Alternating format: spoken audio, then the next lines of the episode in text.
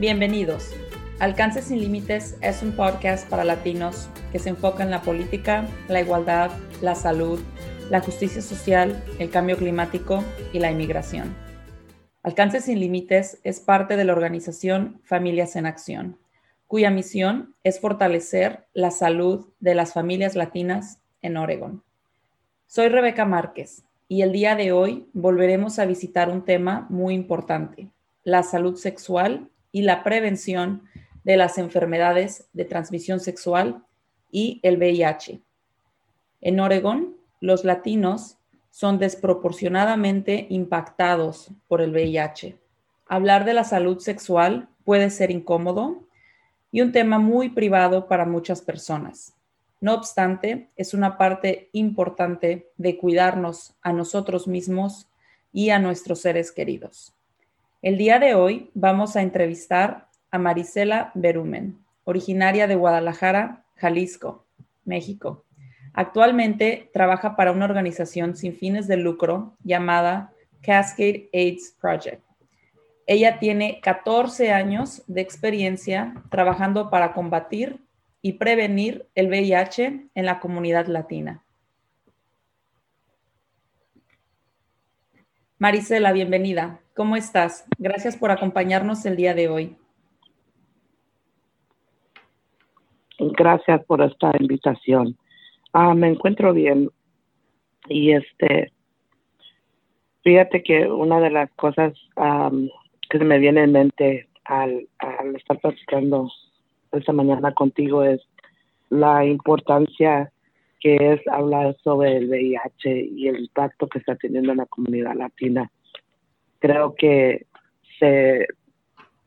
hay demasiado estigma uh, muchas de las veces este, la falta de información construye o es parte de ese, de ese estigma, porque para estos tiempos todavía la gente sigue pensando que es una sentencia de muerte, cuando la realidad no lo es. Este, bueno, sí. Sí, continúa, por favor. Pues mira, les voy a compartir un poco acerca de mi historia ah, para que ah, tengan una idea uh, que esto pasa casi a, diario, pero no se hable mucho del tema. yo, para mis 44 años de edad, soy madre de cinco, abuelita de cuatro, aunque no lo crean. Este, pero voy a retroceder un poquito de cómo sucedió esto. yo exactamente en este año acabo de cumplir 18 años viviendo con, con el VIH. Entonces, como una mujer latina, uh, nunca pensé que esto me sucedería a mí. Yo, lo único que yo quería en la vida era lo mejor para mis hijos. Y pues a veces uno no controla lo que el destino le, tiene preparado a uno. Yo siendo una mamá soltera ya de tres niños, eh, establecí una nueva relación con un nuevo compañero. Ah, y en mi mente lo único que quería era un amigo, un compañero y algo que mis hijos tuvieran algo lo más cercano a un papá. Y todo, todo eso fue lo que, lo que ha sido mi pareja conmigo, pero desafortunadamente venía con un pasado él, que y él y yo ignoramos, que eso es lo que suele pasar mucho en la comunidad. Uno no pregunta el historial de sus parejas. Que a veces yo personalmente ahora, después de 14 años de estar trabajando en todo esto, siento que es algo bien importante de hacer antes de iniciar una nueva relación. Entonces, yo me junté con él, a los dos años quedé embarazada y en ese mismo año que yo había quedado embarazada se me complicó un poco el embarazo y se enfermó también mi, mi esposo. Todo me pasó ese año. Yo lo llevé a revisarlo de algo que yo pensaba que era algo que, que podían tratar, era una infección, una bacteria, qué sé. Mm, eh, y en esa misma visita le preguntaron a él si estaba interesado en hacerse la prueba del VIH. Fíjate que esa es la primera vez, um, Rebeca, que yo escuché esa palabra, VIH. Tanto mi esposo como yo pues, no nos no preguntamos más allá de hoy qué es la prueba del VIH. Simplemente él dijo, no, pues sabes qué, estoy aquí, hágame la prueba. La diferencia de antes y a hoy es de que la prueba del VIH, los resultados tardaban dos semanas para que te los dieran. Y ahora, literalmente, el examen te lo dan en 20 minutos, el mismo día. Así que ya te imaginarás, la ansiedad de esperar unos resultados, pero jamás a esa magnitud. Cuando finalmente le dieron los resultados a mi, a mi, a mi esposo, este, él fue a recoger sus resultados. No eran míos y yo era consciente de eso, que yo no iba a saber nada si mi esposo no me permitía ser parte de esa, de esa consulta. Y sí, sí decidió llevarme. Y literalmente lo, lo, lo, poco, que, lo poco que yo podía entender es de que me estaban diciendo, tu esposo acaba de salir positivo del VIH. Yo físicamente estaba allí, Rebeca, pero mentalmente no. Sentí que todo el mundo se me cayó encima. Porque si recuerdas, fue el mismo año que yo acababa de tener un hijo de él. En mi mente estaba no, no me, no me importa mi propio, propio diagnóstico, sino que me importa salir de aquí, hablarle al doctor de mi hijo para hacerle el examen. El examen igual se lo hicieron a mi hijo, pero fue un poco diferente y, más doloroso, ah, porque era siempre me tenían con Jesús en la boca, porque su examen de él se lo repetían cada tres meses, cada tres meses hasta que él cumplió un año y medio. Fíjate, esto de que te cuento igual, mi hijo tiene 17 años y medio y aunque no lo crean, él salió negativo. De allí cambió mi vida para siempre y mi enfoque se, se, se dirigió a lo que es el VIH, a mi propia experiencia y dije, dije entre mí, gracias a Dios mi hijo no, no tiene la enfermedad. Entonces yo, yo le debo algo a mi comunidad. ¿Y qué es lo que yo le debo? Es de que tengo que ir a la comunidad y informarles lo importante que es hacerse la prueba, lo importante que es tener, tener esa conversación sin miedo de ser prejuzgados. Simplemente eso se me puso en la mente, empecé a, buscar información, quería yo hacerlo todo yo sola, pensé que yo podía, pero necesitaba esa ayuda adicional de alguien, de un, de un experto o experta que me ayudara a navegar el sistema médico. Y ahí es donde yo conocí a un ex compañero de, de Cascade Project, donde conocí la agencia Cascade Project, que ellos me dijeron todos los servicios que ellos brindaban para la comunidad latina y a, y a sus familiares porque si había, si había una cosa que yo había aprendido es de que mi diagnóstico no me había afectado nada más a mí, sino a mi familia entera.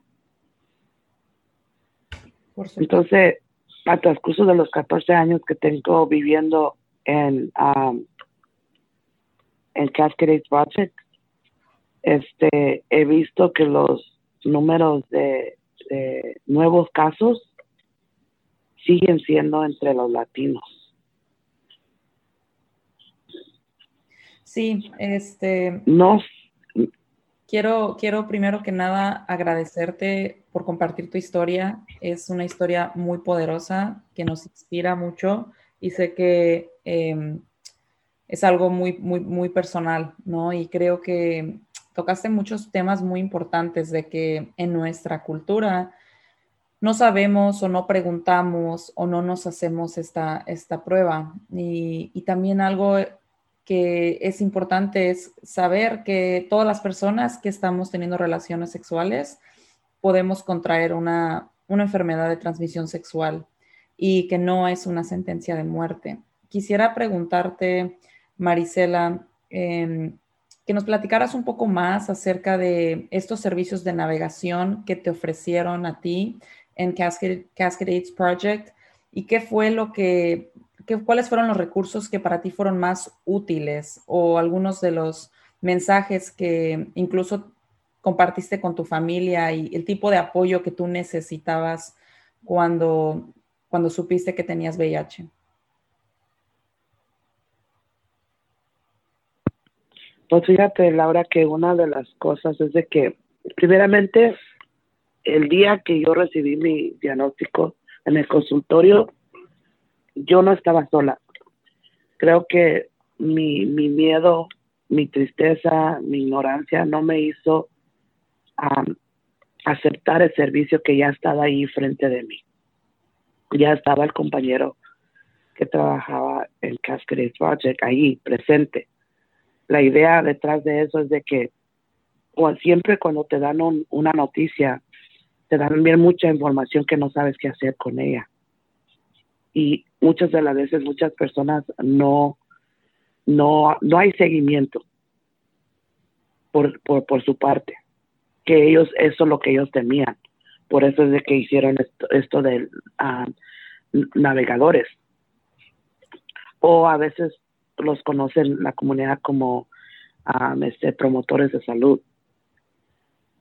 La idea detrás de eso que para mí, yo estoy bien agradecida, era um, una, una era, era alguien que se, se parecía como yo, o sea, un hombre latino que hablaba mi, mi, mi, lengua, español.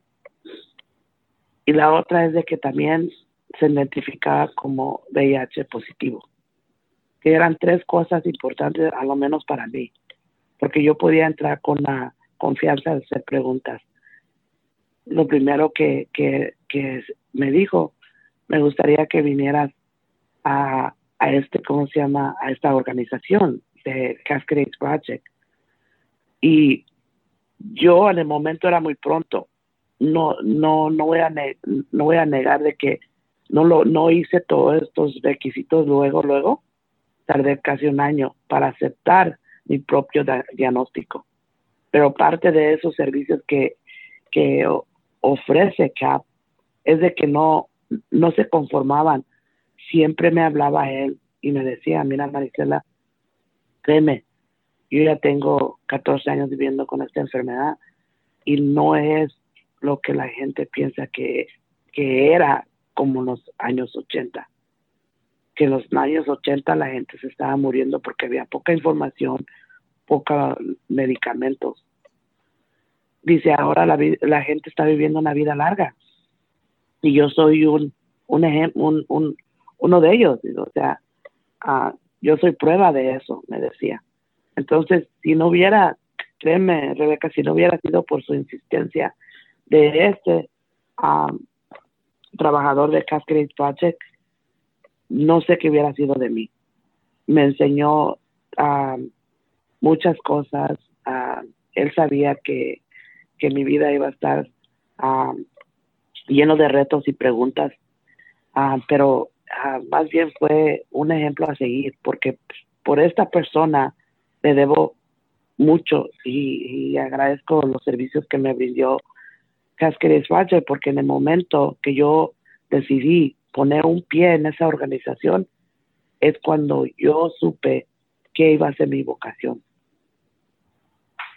que era hacer exactamente lo que estoy haciendo hoy, compartir mi historia para que la gente supiera, ¿sabes qué? Y más que nada, dirigir su, su forma de pensar porque por mucho tiempo siempre se culpaba o a ciertas comunidades están más a riesgo que otras. Y yo quería cambiar esa forma de pensar.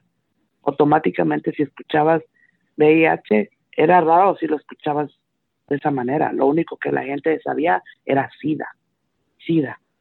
¿Y qué se le venía a la mente? Oh, esto le pasa a los homosexuales. Oh, esto le pasa a, a, este, ¿cómo se llama? A, los que se inyectan drogas. O, o este, ¿cómo se llama? A, a las sexoservidoras. Pero no, no a una mujer latina o a un hombre que está casado y es fielmente a su pareja. Esa era la mentalidad de, la gente. Y igual, no me gustaba que estaban hablando de esa manera y, de la, manera que yo escuchaba cuando yo les corregía, no, no usa esta palabra, sino usa la comunidad gay o X cosa. ¿Me entiendes? Entonces, yo misma tuve que, ah, con ayuda de este, de este muchacho, me enseñó muchas cosas. El, lenguaje correcto, a cómo sobrepasar retos para poder alcanzar a la comunidad correcta con esta información. Muchas gracias, Marisela. Y por supuesto es muy importante utilizar el lenguaje correcto y ir rompiendo esas ideas que tenemos en nuestras mentes acerca de la salud sexual y ir cambiando esa, esa historia y para realmente poder combatir lo que es el VIH y promover la, la prevención de estas enfermedades y el tratamiento. me gustaría que, que, platicáramos un poco acerca de las estadísticas. Sabemos que desafortunadamente hay, hay, muchos nuevos diagnósticos de VIH entre los latinos en, en Oregon y hay estadísticas que nos dicen que es casi dos veces más que la de los blancos no latinos. En, tu experiencia, Marisela, ¿por qué crees que esto suceda y qué podemos hacer para que estas cifras disminuyan?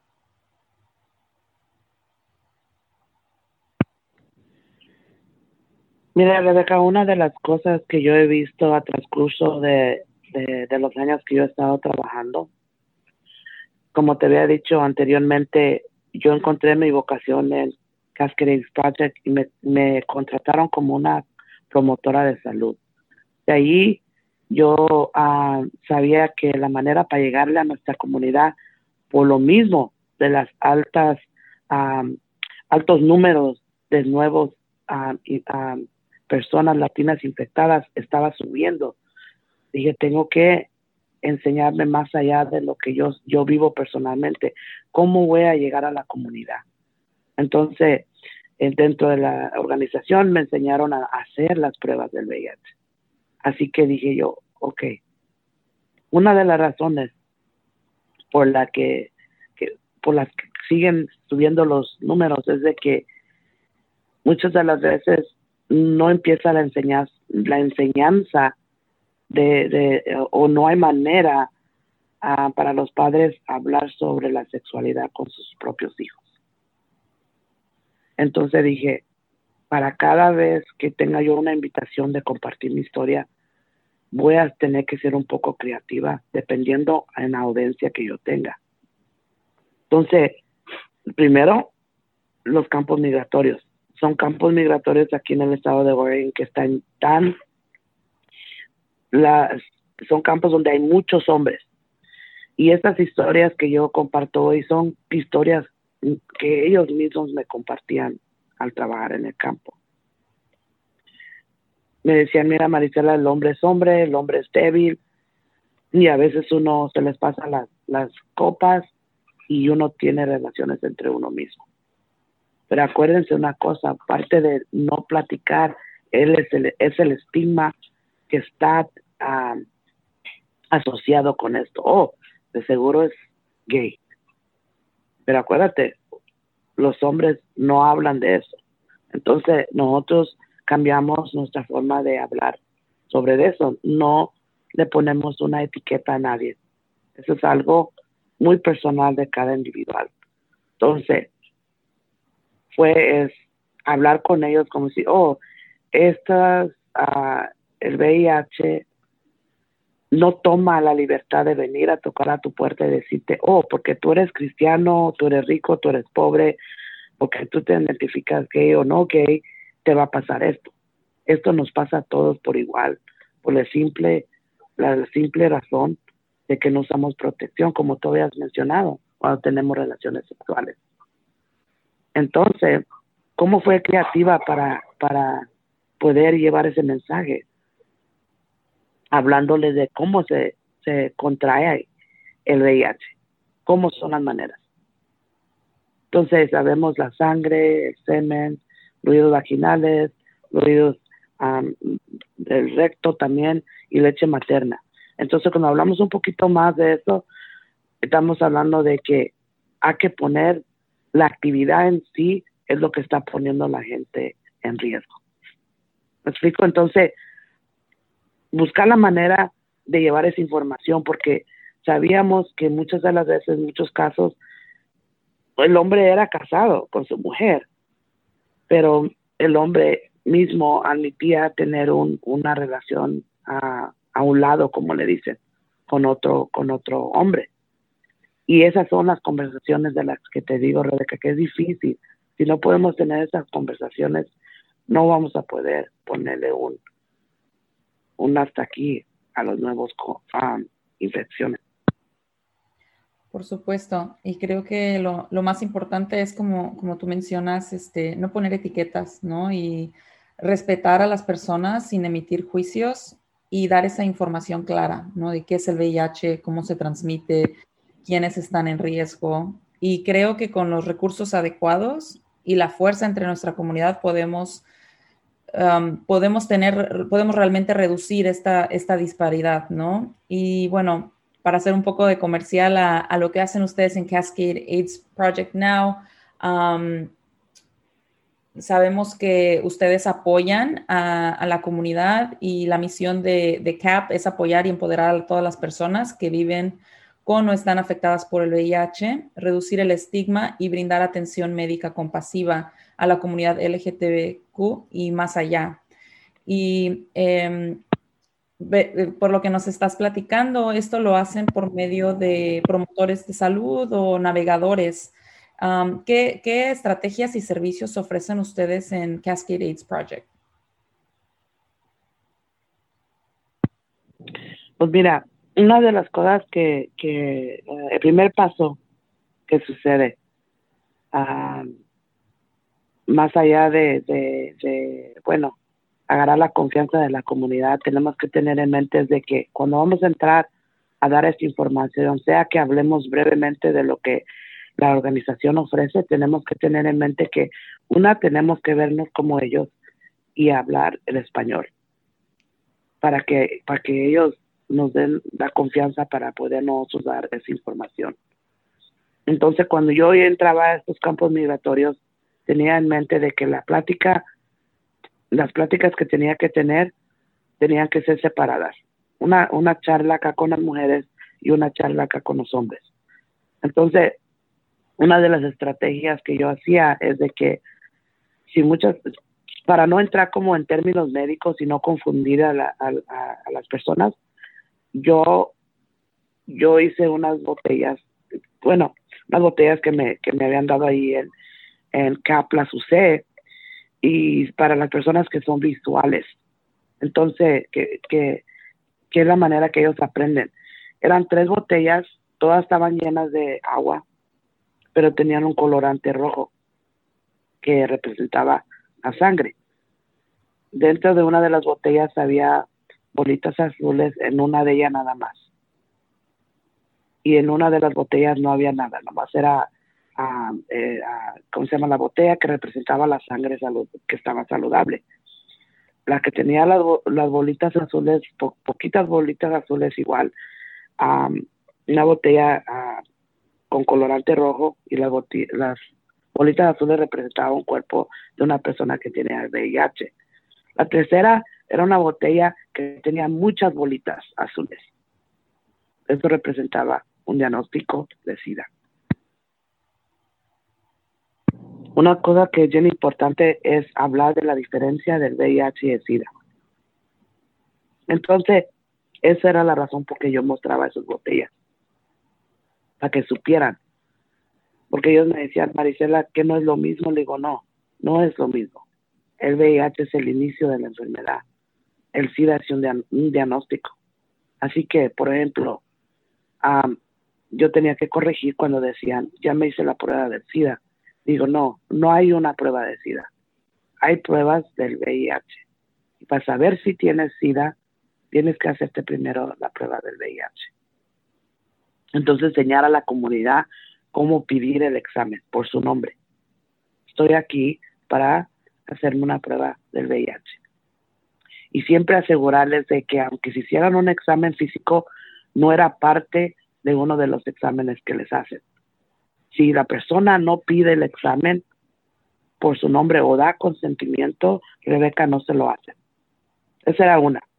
La segunda ah, estrategia que, que, continúo usando era ah, dirigir la mente de la comunidad de no buscar a, ciertos individuos que estaban que, que dejaran de culpar a ciertas personas estaban más a riesgo que otras.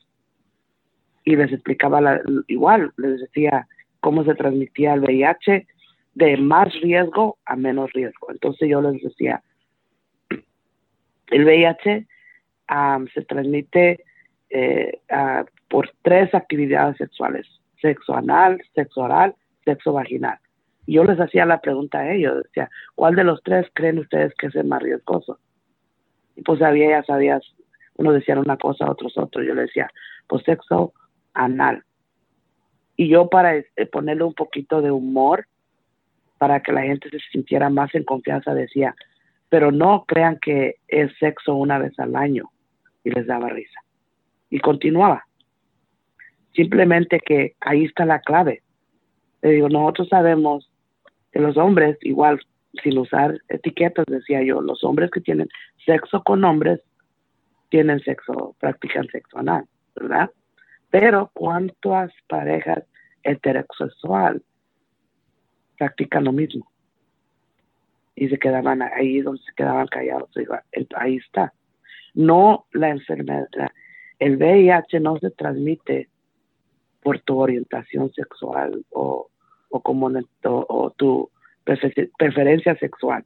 Porque en ese, en ese entonces, igual, era un proceso de aprendizaje para mí. Yo no sabía qué es lo que ellos entendían. Solo decía yo de una manera y lo decía de otra cuando se, ven, cuando se trataba de cómo ellos se identificaban sexualmente, Rebeca. Entonces, les digo, el VIH ah, se le transmite a una persona basado en la individual, en individual que, ah, sexual que están practicando y ya se quedaba eso súper claro en esa, en, esa área. Y la, la tercera estrategia es de que hablaba yo mucho de la, de la música. Rebeca, todos nosotros nos gusta la música, ¿verdad? Los dejaba con esto, por último los dejaba con esto como tarea, les decía, ¿cuántos de ustedes han escuchado la canción Simón el Gran Varón? Y todos levantaban la mano, y digo, ok, está bien, pero cuando yo les digo han escuchado, yo me refiero más allá de nomás escuchar la música. Hay un mensaje detrás de la canción. Y ellos se quedan intrigados como, oh, voy a regresar a casa y voy a escuchar esa canción. Y ahí habla un poquito más de lo que pasa culturalmente en nuestra comunidad. Cuando, cuando crecemos en un hogar donde siempre se ha, se ha creído y la sociedad eso espera que sea una pareja que es una mujer y un hombre. Jamás que sean dos mujeres, jamás que sean dos hombres. Y yo dije, tenemos que eliminar eso y por eso me enfoqué en esa canción. Porque en esa canción explica a dónde voy con todo esto. Y esas son las estrategias que yo he usado. Y por último, dije yo, las mujeres son bien vergonzosas. no se arrimaban, nomás miraban la mesa con muchos condones o información y la ignoraban. Entonces dije, yo tengo que ser un poquito más creativa. A mí me gusta pintar las uñas. ¿Qué hice? Traje todo mi, mi mini salón, por decir. No pasa que les voy a hacer un manicure. Y yo en mi mente dije, este es el momento. Al sentarse aquí, voy, a, tener como 10 minutos con ellas y les hablaba exactamente como lo, he estado haciendo ahorita contigo, Rebeca, de lo que era el VIH, cómo se transmite, cómo no, cómo, cómo protegerse, dónde se hace el examen. A la misma vez que les estaba pintando las uñas. Y lo curioso de esto, Rebeca, es de que funcionaba de las dos maneras, porque si el marido estaba penoso, se, se, se animaba tantito como para escuchar la conversación.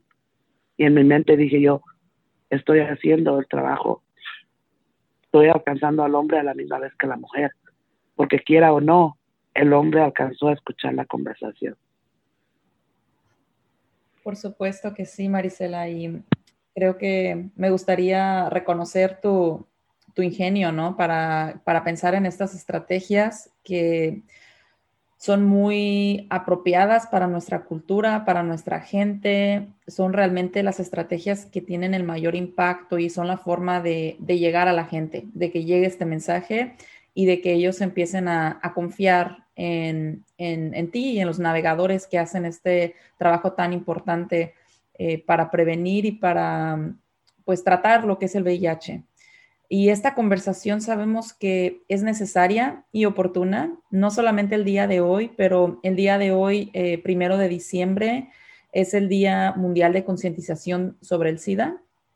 Y este día em, lo queremos utilizar para aumentar el conocimiento y concientización del VIH, para hablar en contra del estigma del VIH y para reconocer esfuerzos previos y amplificar nuestras fuerzas actuales y futuras que son necesarios para poner fin a esta epidemia del VIH. Para finalizar, Marisela, me gustaría que, nos compartieras un mensaje para nuestra comunidad en este día. ¿Qué, son algunas cosas de las que podemos hacer hoy para, para empezar a tener estas conversaciones en familia, hacernos la prueba o combatir el VIH?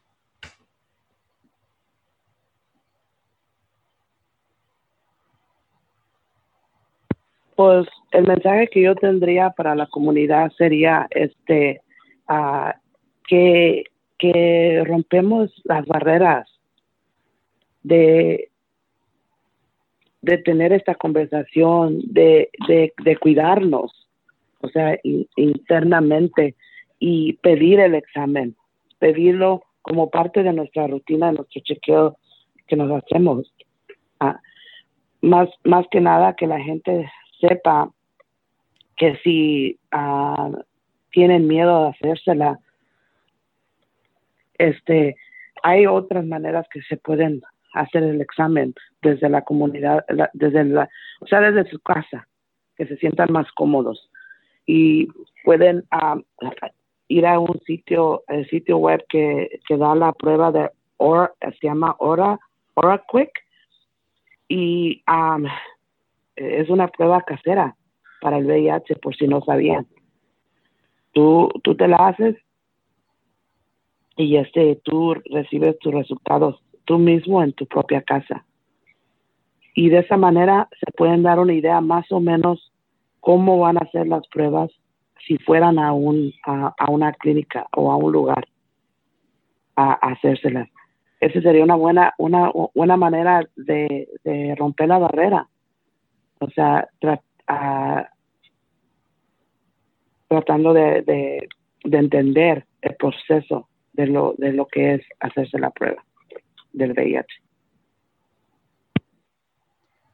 Muchísimas gracias, Marisela, por acompañarnos el día de hoy, compartir tu historia, estrategias y enseñanzas tan importantes para nuestra comunidad. Juntos podemos combatir estos estigmas y empezar a tener estas conversaciones en casa promover los recursos necesarios para que nuestra comunidad latina tenga una vida sexual saludable. Hasta la próxima.